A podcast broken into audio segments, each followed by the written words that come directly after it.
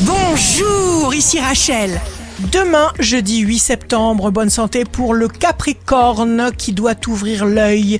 Une occasion importante va surgir. Ne vous fatiguez surtout pas inutilement. Le signe amoureux du jour sera le Verseau. Surprise, vous prendrez vite conscience que quelque chose de nouveau et de très agréable est en train de se passer.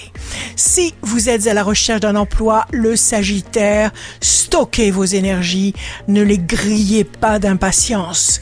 Le signe fort du jour sera le cancer. Chaque nouveau jour vous voit changer peu à peu.